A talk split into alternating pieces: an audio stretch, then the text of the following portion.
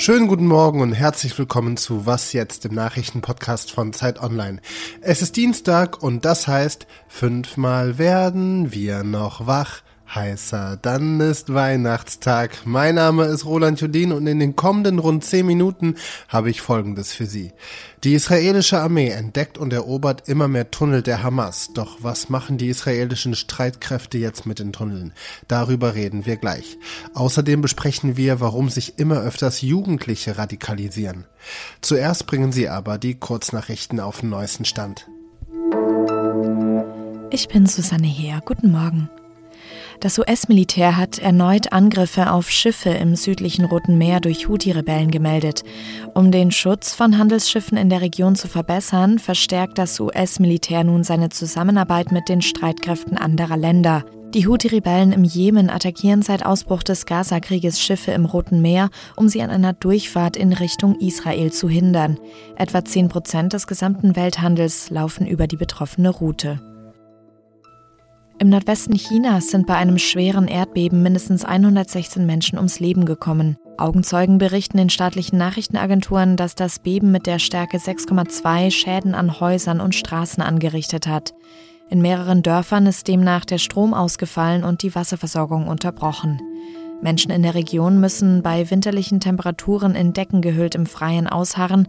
Es soll dort bis zu minus 10 Grad kalt werden. Redaktionsschluss für diesen Podcast ist 5 Uhr. Unter der Erdoberfläche des Gazastreifens liegt ein weit verzweigtes und gut ausgebautes Tunnelsystem der Hamas. Die israelische Armee hat eigenen Angaben zufolge erst vor kurzem den wohl größten Tunnel freigelegt, ein Tunnel, der an den Grenzübergang Erez im Norden des Gazastreifens heranreicht. Jetzt ist die große Frage, was tun mit den Tunneln? Zerstören oder darin nach Geiseln suchen? Über das Tunnelsystem der Hamas spreche ich mit Yassin Musharbash. Er leitet das Investigativressort bei Zeit Online. Hallo Yassin. Hi, hallo. Erstmal vorweg ähm, ein paar Anhaltspunkte dazu. Kannst du beschreiben, wie groß das Ausmaß dieser Tunnel unterm Gazastreifen ist? Also ganz genau weiß es niemand, zumindest äh, außerhalb der Hamas nicht. Ähm, israelische Experten und Expertinnen halten es für möglich, dass es hunderte Kilometer von Tunneln gibt. Die größte Schätzung, die ich kenne, sagt, äh, es könnten bis zu 500 Kilometern sein. Das ist nur zum Vergleich ungefähr so viel ähm, Kilometer, wie das U-Bahn-Netz von London lang ist. Also auf jeden Fall sehr, sehr viel. Man muss sich das vorstellen wie eine Stadt unter der Stadt ähm, oder äh, unter dem gesamten Gazastreifen, eine unterirdische Stadt. Und einige dieser Tunnel sind sehr lang ähm, und einige dieser Tunnel kreuzen einander und einige dieser Tunnel verlaufen über und untereinander in mehreren Stockwerken. Boah, also sehr, sehr unübersichtlich alles. Wofür braucht die Hamas die Tunnel denn? Es geht einmal darum, Waffen von außen in den Gazastreifen zu schmuggeln. Es dient ähm, dazu, bestimmte Kommandozentralen zu verbergen von der Oberfläche also so, dass die von oben nicht eingesehen werden können. Ähm, wir wissen, dass dort sehr große Strukturen sind, hallenartige Gewölbe, die dienen möglicherweise zur Unterbringung von Kämpfern über Wochen oder von Führern oder auch von Geiseln. Ähm, wir wissen, dass Tunnel benutzt wurden, um Raketen von A nach B zu bringen. Und wir sehen im Moment, dass sie genutzt werden, um möglichst unbeobachtet äh, inmitten Solda israelischer Soldaten quasi aus dem Nichts aufzutauchen und diese anzugreifen. Das sind die Hauptzwecke dieses Tunnelsystems. Jetzt ist ja die große Frage für die israelischen Streitkräfte, was tun mit den Tunneln oder auch mit den Tunnelabschnitten, die freigelegt oder frei gekämpft worden sind. Ähm, wie will die israelische Armee da jetzt weiterverfahren? Wenn man mit Experten spricht äh, und vor allem in dem Fall auch mit israelischen Experten, dann ist vollkommen klar, es gibt mehrere Phasen. Ähm, vor allem in der Frühphase, wenn Tunneleingänge entdeckt wurden, dann hat die israelische Armee die meistens erst einmal versiegelt. Das hat sie in Hunderten von Fällen getan. Das dient einfach dem Zweck, die eigenen Soldaten davor zu schützen, dass jemand sozusagen seinen Kopf daraus streckt und Soldaten erschießt wir, wir sind noch sozusagen eigentlich am Beginn der Operation Zerstörung der Hamas-Infrastruktur. Und ich rechne damit, dass irgendwann Israel damit beginnen wird, in den Tunneln zu sprengen oder Wasser einzuleiten oder sonst irgendwie dafür zu sorgen, dass die zerstört werden und nicht so leicht wieder ähm, freigeschaufelt werden können. Es heißt ja auch, dass israelische Geiseln sich möglicherweise in solchen Tunneln befinden, beziehungsweise dort festgehalten werden. Ähm, wie geht denn Israel damit um mit dieser Spekulation?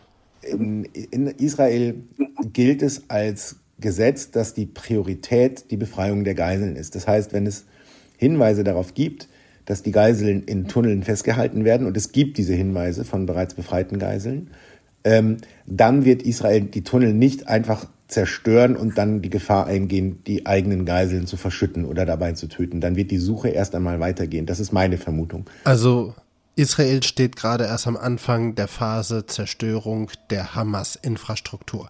Yassin Moshadebash, vielen lieben Dank fürs Gespräch. Sehr gerne. Ciao. Und sonst so? Ich will heute Danke sagen an alle Müllmänner und Müllfrauen und alle, die bei der Stadtreinigung arbeiten. Und zwar aus folgendem Grund. Ich nehme sie jetzt mit in mein Gehirn der endlosen Assoziationsketten. Heute kam die Meldung, dass die Menschen in Deutschland so wenig Müll produziert haben wie noch nie. Genauer gesagt, seit knapp 20 Jahren erhebt das Statistische Bundesamt in Wiesbaden, wie viel Müll die Haushalte hierzulande fabrizieren. Und 2022 war es so wenig wie noch nie seit Beginn der Aufzeichnungen. Etwas über ein Kilogramm Müll produziert jede und jeder von uns pro Tag. Weniger Müll ist natürlich gut für die Umwelt, aber ich war auch schon ein paar Mal in Ländern unterwegs, wo es keine geregelte Müllentsorgung gibt und wo nicht nach einem Straßenfest die Kehrmaschine kommt und alles einfach wieder wegfegt. Daher lasst uns weiterhin Müll vermeiden und wenn doch welcher anfällt, danke an alle Müllwerkerinnen und Müllwerker. Heute ist es auf den Tag genau sieben Jahre her, da ist ein Mann namens Annes Amri mit einem LKW in eine Menschenmenge auf dem Weihnachtsmarkt am Berliner Breitscheidplatz gefahren. Zwölf Personen kamen dabei ums Leben.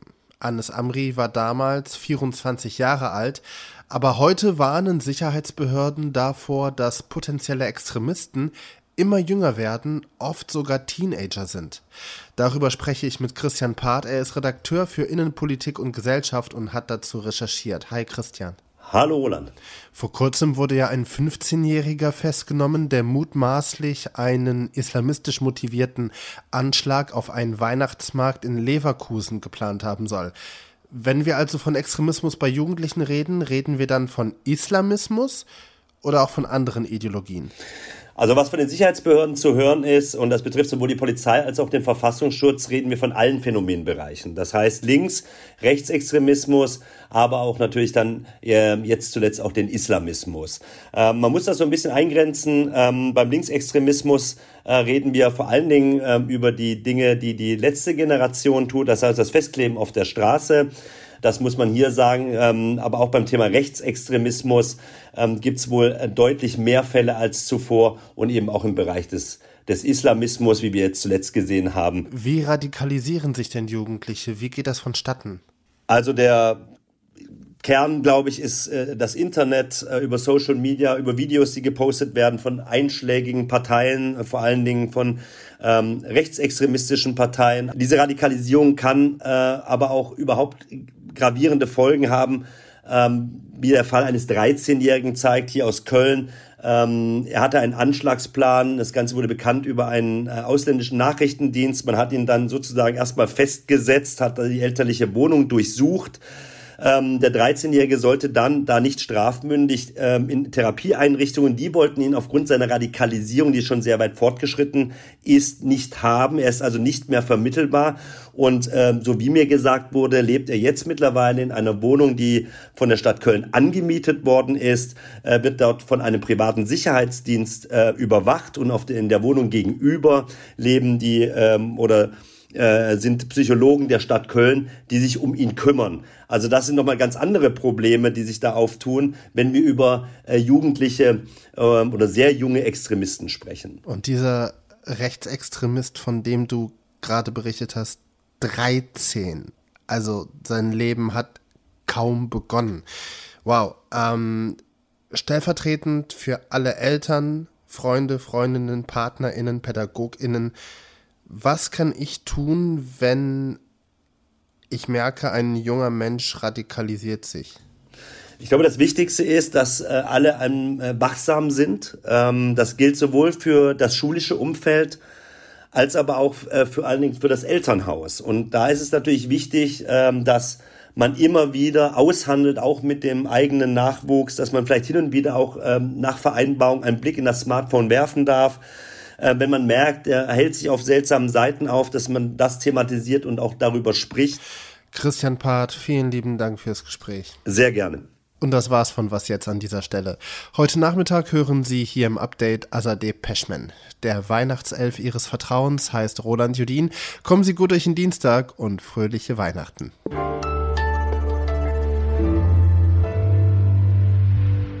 Ähm, und äh, entsprechend, ähm, ich höre mich gerade doppelt.